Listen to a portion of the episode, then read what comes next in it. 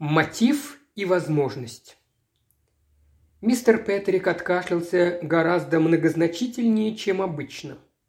Опасаюсь, что после потрясающих рассказов, которые мы услышали, моя незамысловатая история покажется вам совсем пустяковой, извиняющимся тоном произнес он. В ней нет кровопролития, но мне она кажется интересной и очень остроумной.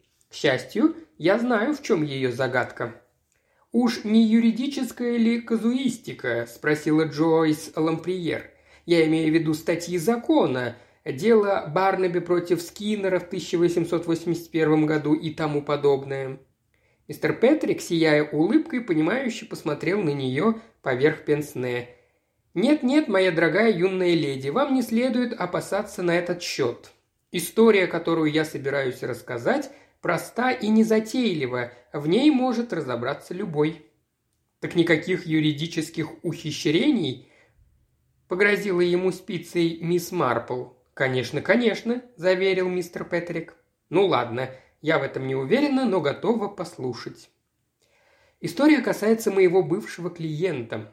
Я буду называть его мистер Клоуд, Саймон Клоуд. Это был весьма состоятельный человек, и жил он в большом доме неподалеку отсюда – его единственный сын погиб на войне. Остался ребенок, маленькая девочка. Ее мать умерла при родах, и после смерти отца девчушка стала жить у деда, который сразу к ней сильно привязался. Маленькая Крис могла делать со своим дедушкой все, что угодно. Я никогда не встречал человека более занятого ребенком, чем он. Не могу передать вам его горе и отчаяние, когда девочка в возрасте 11 лет заболела воспалением легких и умерла. Бедный Саймон Клоуд был безутешен. К тому же вскоре еще один из его братьев скончался. Дети брата оказались в весьма стеснительных обстоятельствах. Саймон Клоуд великодушно предоставил им свой дом. И вот у него поселились две девушки – Грейс и Мэри, и юноша – Джордж – Старик был добр к детям брата, но никогда не проявлял к ним такой любви и привязанности, как своей маленькой внучке. Для Джорджа в банке неподалеку нашлась работа. Грейс вышла замуж за молодого, способного ученого-химика по имени Филипп Гаррет. Мэри была незаметной, замкнутой девушкой, она осталась жить в доме и заботилась о своем дяде. Я полагаю, она любила его в свойственной ей сдержанной манере. Судя по всему, все шло мирно. Замечу, что после смерти маленькой Кристабель Саймон Клоуд пришел ко мне и поручил составить новое завещание. По этому завещанию его состояние, очень значительное, делилось между племянником и племянницами, каждому по трети. Шло время. Однажды, случайно повстречавшись с Джорджем Клоудом, я поинтересовался о дяде, которого некоторое время не видел. К моему удивлению, Джордж помрачнел. «Очень бы хотелось, чтобы вы как-то повлияли на дядю Саймона», – удрученно сказал он. Выражение его честного, не блещущего красотой лица свидетельствовало о тревоге и замешательстве. С этими спиритическими сеансами все хуже и хуже. «Что за спиритические сеансы?» – удивился я. Тогда Джордж рассказал мне, что мистер Клоуд заинтересовался этим занятием – Начал входить во вкус и тут случайно познакомился с медиумом, американкой, некой Эвридикой Спрак. Джош охарактеризовал ее как мошенницу, возмевшую над Саймоном Клоудом огромную власть. Она практически постоянно находилась в доме и проводила массу сеансов, во время которых перед безумствующим от любви к внучке дедом представал дух маленькой Крис. Скажу вам прямо, я не отношусь к числу тех, кто не приемлет спиритизм. Как вам уже говорил, я доверяю фактам и думаю, что если подходить к этому беспристрастно и взвесить факты в пользу спиритизма, то выяснится много такого, что нельзя отнести на счет мошенничества и чему нельзя просто не придавать значения. Поэтому я верю и не верю. Однако, с другой стороны, спиритизм легко становится объектом надувательства и жульничества – из того, что мне рассказал Джордж Клоуд об этой Эвридике Спраг, я понял, что Саймон Клоуд попал в плохие руки, и что миссис Спраг, вероятно всего, мошенница высшей марки. Старик, будучи в практических делах человеком проницательным, мог быть запросто обведен вокруг пальца тем, где дело касалось его любви к покойной внучке. Чем дольше я обдумывал ситуацию, тем мне все больше становилось не по себе. Я любил молодых Клоудов, Мэри и Джорджа, и понимал, что это миссис Спраг и ее влияние на их дядю в будущем могут привести к неприятностям. Я нашел предлог и зашел к Саймону Клоуду. Я понял, что миссис Спраг обосновалась в доме как почетный и близкий гость. Достаточно было взглянуть на нее, чтобы мои опасения подтвердились. Это была крепкая женщина среднего возраста, вызывающе одетая. Она оперировала лицемерными фразами о наших возлюбленных, которые отошли в мир иной, и другими вещами подобного рода. Ее муж, мистер Абсалом Спраг, худой, высокий мужчина с меланхоличным выражением лица и каким-то скрытым взглядом, также обитал в доме. Я пригласил к себе Саймона Клоуда и тактично поинтересовался о его новых знакомых. Он был полон энтузиазмом. Эвредика Спраг – замечательная женщина. Она не спослана ему Богом в ответ на его мольбы. Деньги ее ничуть не волнуют, ей доставляет радость помочь страждущему сердцу. У нее просто материнские чувства к маленькой Крис, и он готов относиться к ней как к дочери. Затем он стал описывать мне некоторые подробности. Как он слышал голосок Крис, как ей хорошо, как она счастлива быть вместе с мамой и папой – все эти сентиментальности, насколько я помню Кристабель, были ей совершенно не свойственны. По словам Саймона, девочка упорно утверждала, что мама и папа любят дорогую миссис Спрак. «Ну», – прервался он, – «вы, конечно, смеетесь надо мной, Петерик?» «Нет, не смеюсь, отнюдь. Есть люди, занимающиеся этим предметом, свидетельство которых я бы, не колеблясь, принял, и оказал бы доверие и уважение любому рекомендованному ими медиуму. Я полагаю, у этой миссис Спраг хорошие рекомендации?» Саймон разразился потоком восторгов по поводу миссис Спраг. Она не спослана Богом. Он повстречал ее на водах, где провел летом два месяца. Случайная встреча и такой удивительный результат. Я ушел очень недовольным. Мои худшие опасения подтвердились тому же я не видел выхода из этой ситуации. Все же, как следует поразмыслив, я написал Филиппу Гарроду, который, как я только что упоминал, женился на старшей Клоуд Грейвс. Я крайне сдержанно обрисовал ему ситуацию. Я указал на опасность того, что подобная женщина может оказать решающее воздействие на старика я предложил поискать возможность ввести мистера Клоуда в контакт с какими-то достойными уважения медиумами. Я считал, что устроить это не составит Филиппу Гарроду труда. Гаррод действовал быстро. Он понял то, чего не понял я. Здоровье Саймона Клоуда было в очень опасном состоянии. И как человек практичный, он не имел желания допустить, чтобы его жену ее сестру и ее брата лишили наследства, которое по праву принадлежало им. Он появился на следующей неделе и привел с собой в качестве гостя известного профессора Лонгмана. Лонгман был первоклассным ученым, и его причастность к спиритизму вызывала почтительное отношение к последнему. Блестящий ученый, он и человеком был чрезвычайно упрямым и честным. Результат визита был крайне неудачен. Оказалось, что Лонгман во время своего пребывания в доме не сказал ничего определенного.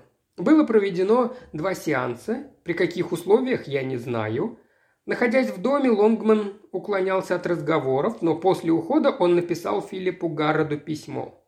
В нем он признавал, что не сумел уличить миссис Спрак в мошенничестве, тем не менее, по его личному впечатлению – Появления были ненастоящими. Он писал, что если мистер Гаррет сочтет уместным, то может показать это письмо своему дяде, а также предложил свести мистера Клоуда с абсолютно честным медиумом. Филипп Гаррет отнес письмо дяде, но результат оказался не таким, как он ожидал. Старик пришел в неописуемый гнев. Все это интриги, позорящие миссис Спраг. Это клевета и оскорбление святой. Она уже говорила ему о том, как ей ужасно завидуют. Он заметил, что даже Лонгман был вынужден признать, что не обнаружил мошенничества. Эвредика Спраг пришла к нему в трудный час его жизни, поддержала его, и он будет защищать ее, даже если бы это привело к ссоре со всеми членами семьи. Она значит для него больше, чем кто бы то ни было в мире. Филипп Гаррет был выпровожен из дома безо всяких церемоний. Приступ сильного гнева подорвал здоровье Клоуда, его состояние заметно ухудшилось. Он практически слег, и уже не было сомнений в том, что он так и останется прикованным к постели, пока смерть не облегчит его страдания. Через два дня после ухода Филиппа я получил срочный вызов от Саймона Клоуда и спешно отправился к нему. Клоуд лежал в постели и даже на мой неискушенный взгляд выглядел очень больным. Дыхание у него было прерывистым.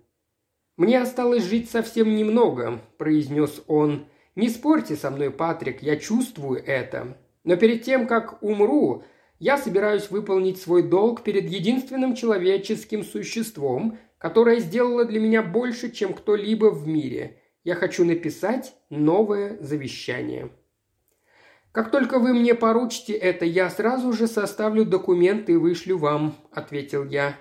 «Так не пойдет, дорогой мой», – прохрипел он, – «ведь я могу и до утра не дожить. Я написал вот здесь, чего хочу». Клоуд пошарил у себя под подушкой. «А вы скажите мне, все ли тут верно?»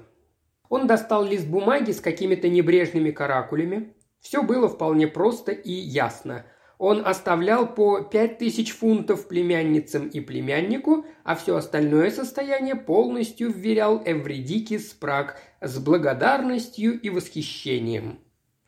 Мне это было не по нраву, но что поделаешь, о сумасшествии не могло быть и речи, голова у старика работала не хуже, чем у других. Клоуд позвонил служанкам, тут же явились горничная Эмма Гонт, женщина средних лет, которая много лет проработала в доме и теперь самоотверженно ухаживала за Клоудом. И кухарка Люси Дэвид, светловолосая миловидная женщина лет тридцати. Саймон Клоуд в упор взглянул на них из-под кустистых бровей. «Я хочу, чтобы вы засвидетельствовали мое завещание. Эмма, передай мне авторучку. Не с этой стороны», – раздраженно заворчал он. «Ты что, не знаешь, что она в правом ящике?» «Нет, она как раз здесь, сэр», – сказала Эмма и протянула ручку. «Значит, в прошлый раз ты ее не туда положила», – пробурчал старик. «Терпеть не могу, когда вещи не кладут на место». Продолжая ворчать, он взял у нее ручку и переписал подправленный мной черновик на новый лист бумаги. Потом расписался. Эмма Гонд и кухарка Люси Дэвид тоже поставили свои подписи.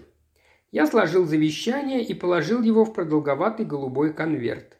Как вам известно, оно обязательно должно было быть написано на обыкновенном листе бумаги. Только служанки собрались выходить из комнаты, как Клоуд с перекошенным от удушья лицом откинулся на подушке.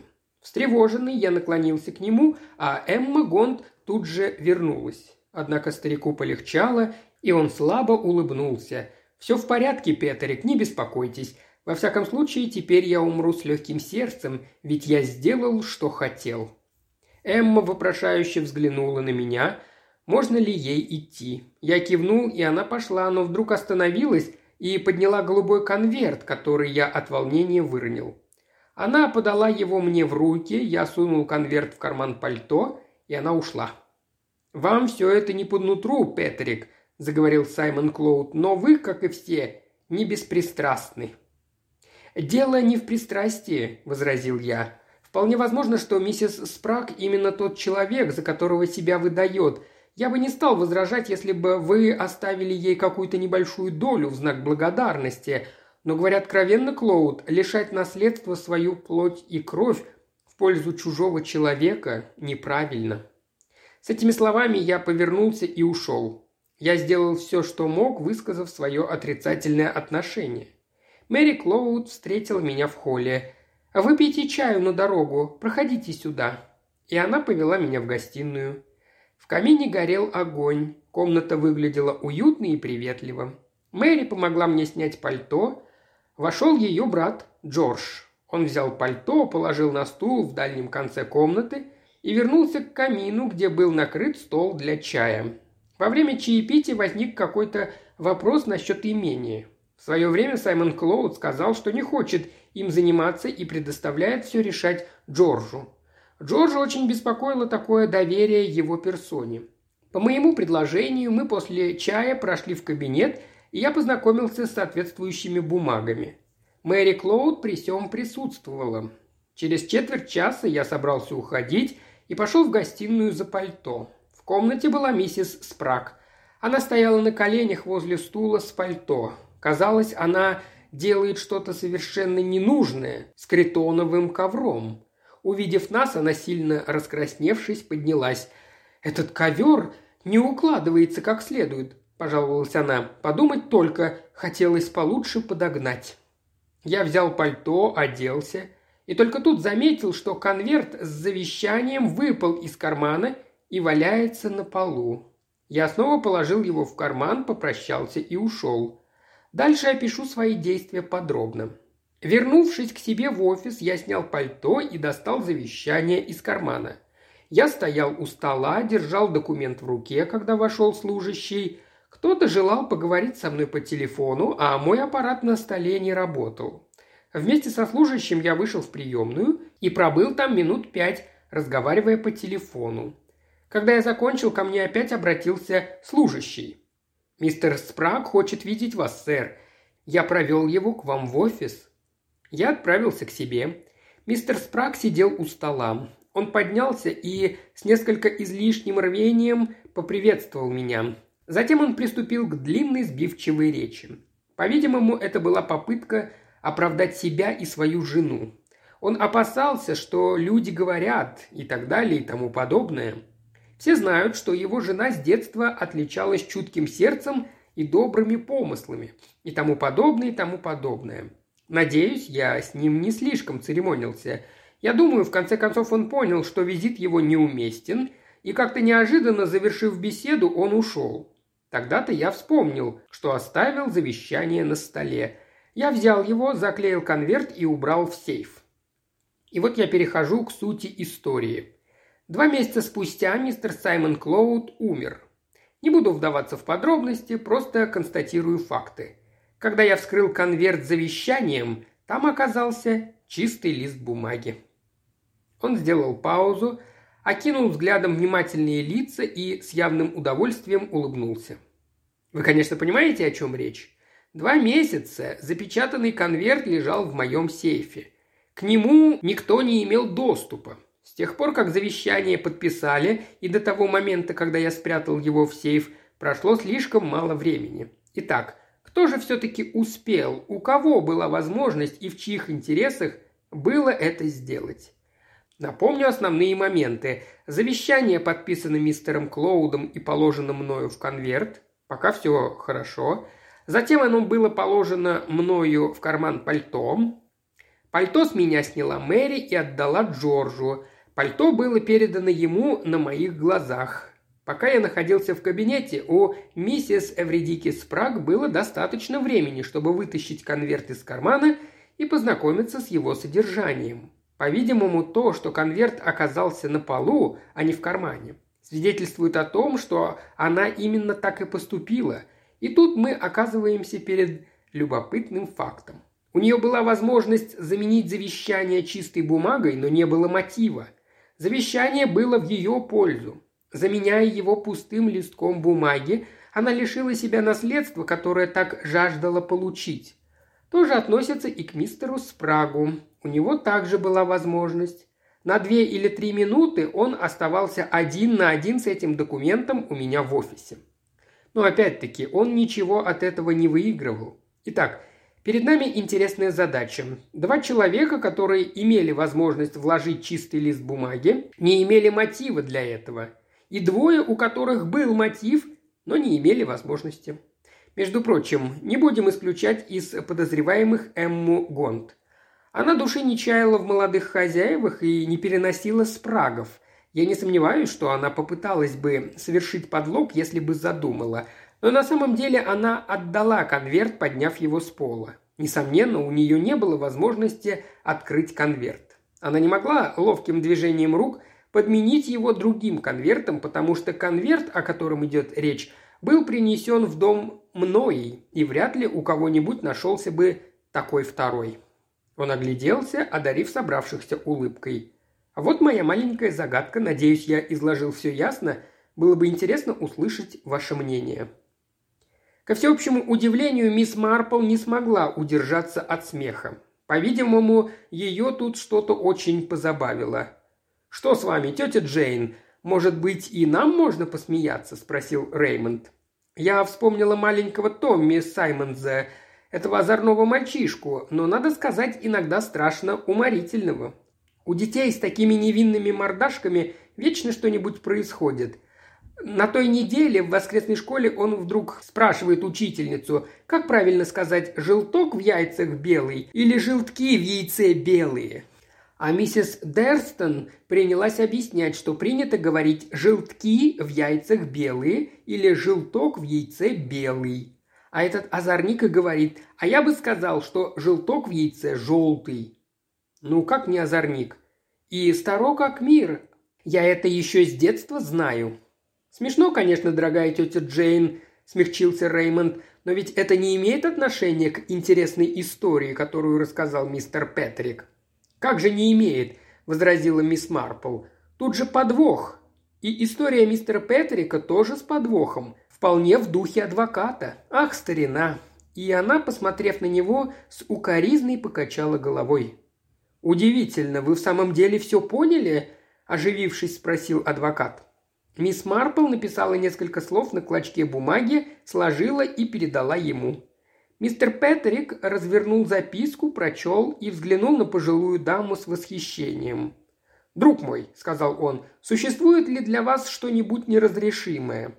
«Мне с детства такое известно», — ответила мисс Марпл. «Я сама подобные штуки устраивала». «Что-то никак не сообразить», — сказал сэр Генри. Чувствую, что тут у мистера Петрика какой-то хитроумный юридический фокус». «Ну что вы», – возразил мистер Петрик, – «что вы? Все совершенно просто. Не стоит так прислушиваться к мисс Марпл. У нее свой взгляд на вещи». «Нам надо добраться до истины», – принялся рассуждать Реймонд Уэст. Конечно, все выглядит довольно просто. По сути дела, пять человек притрагивались к конверту. Ясное дело, спраги могли сунуть свой нос но в то же время очевидно, что они этого не делали. Остаются трое. Тут представляется прекрасная возможность проделать то, что делают фокусники у вас на глазах. Мне кажется, что бумагу мог изъять и подменить Джордж Клоуд в тот момент, когда он нес пальто в дальний конец комнаты. «А я считаю, что это девица», – заявила Джойс. «Я думаю, что горничная побежала и рассказала ей все, а та достала другой голубой конверт и просто подменила их». Сэр Генри покачал головой. «Я с вами обоими не согласен», – медленно начал он. «Такие вещи только для фокусников, и делаются они на сцене или в романах, но в реальной жизни, в особенности под пристальным взглядом такого человека, как мой друг мистер Петерик, мне кажется, осуществить их невозможно. Но у меня есть одна версия. Версия, но отнюдь не больше. Мы знаем, что незадолго до этого в доме побывал профессор Лонгман и притом не сказал почти ничего определенного. Логично предположить, что спраги были озабочены последствиями его визита. Если Саймон Клоуд не посвящал их в свои дела, что вполне вероятно, они могли думать, что Клоуд послал за мистером Петриком совсем из других соображений. Возможно, они считали, что мистер Клоуд еще раньше успел составить завещание в пользу Эвредики Спраг, и теперь в результате открытий профессора Лонгмана или же напоминаний Филиппа Гаррода о правах плоти и крови он послал за мистером Петриком, чтобы срочно устранить ее от наследования. В этом случае предположим, что миссис Спраг решилась осуществить подмену. Она и делает это, но в самый неподходящий момент входит мистер Петрик. У нее даже нет времени прочитать документ, и она поспешно уничтожает его, бросив в огонь. Джойс решительно покачал головой. Она бы никогда в жизни не сожгла его, не прочитав. Объяснение не очень убедительное, признал сэр Генри. «Не могу утверждать, что у меня сложилось какое-то определенное мнение», – сказал доктор Пендер. «Думаю, что подмену могли осуществить либо миссис Спрак, либо ее муж. Мотивом, возможно, послужило то, о чем сказал сэр Генри. Если бы миссис э, Спрак прочла завещание после ухода мистера Петрика, то оказалась бы в затруднительном положении. Ведь признаться в своем поступке она не могла. Правда, она бы могла положить завещание в бумаге мистера Клоуда в надежде на то, что его обнаружат после смерти наследователя. Но его почему-то не нашли. Вполне вероятно, что Эмма Гонг наткнулась на завещание и из преданности хозяевам умышленно уничтожила его. «Я считаю, что объяснение доктора Пендера самое правдоподобное», – возвестила Джойс. «Не так ли, мистер Петрик?» Адвокат покачал головой. «Продолжу с того, на чем остановился. Я был огорошен, как и все вы. Я был в полном недоумении. Не думаю, что я когда-нибудь добрался бы до истины. Скорее всего, нет, но меня просветили. Это тоже было тонко сделано. Приблизительно месяц спустя я пошел пообедать с Филиппом Гародом. Мы разговорились, и уже после обеда он упомянул о любопытном случае, который привлек его внимание. Мне хотелось бы рассказать вам о нем, Петрик, конфиденциально, конечно. «Разумеется», — ответил я. Один мой приятель, у которого имелись виды на наследство от родственника, был сильно опечален тем, что, как выяснилось, родственник этот вознамерился завещать имущество совершенно недостойной особе. Боюсь, мой приятель был не очень щепетилен в выборе средств. В доме была девушка, преданная интересам тех, кого я называю законной стороной. Он дал ей ручку, заправленную соответствующим образом – Девушка должна была положить ее в ящик письменного стола в комнате хозяина, но не в тот ящик, где обычно лежала ручка. А когда хозяину понадобилось бы засвидетельствовать подпись на каком-либо документе, и он бы попросил ручку, то она должна была подать ему ручку-двойник. Вот и все, что нужно было сделать. Никакой другой информации он ей не давал. Девушка была преданным человеком и в точности выполнила его указания. Он прервал рассказ и произнес «Надеюсь, я вас не утомляю, Петерик?» «Напротив», – отозвался я, – «вы меня очень заинтересовали». Мы встретились взглядами. «Вы моего приятеля, конечно, не знаете?» «Конечно, нет», – ответил я. «Тогда все в порядке», – успокоился Филипп Гаррет. Петрик выдержал паузу и потом сказал с улыбкой. «Вам ясно, в чем дело? Ручка была заправлена так называемыми исчезающими чернилами, водным раствором крахмала с добавлением нескольких капель йода. Получается насыщенная черно-синяя жидкость, но написанное исчезает через 4-5 дней. Мисс Марпл усмехнулась. «Исчезающие чернила», — подтвердила она, — «известное дело — сколько развлекалась ими, когда была девочкой. И она с улыбкой посмотрела на всех, а мистеру Петрику погрозила пальцем. «И все же это подвох, мистер Петрик», — сказала она. «Впрочем, как раз в духе адвокатов».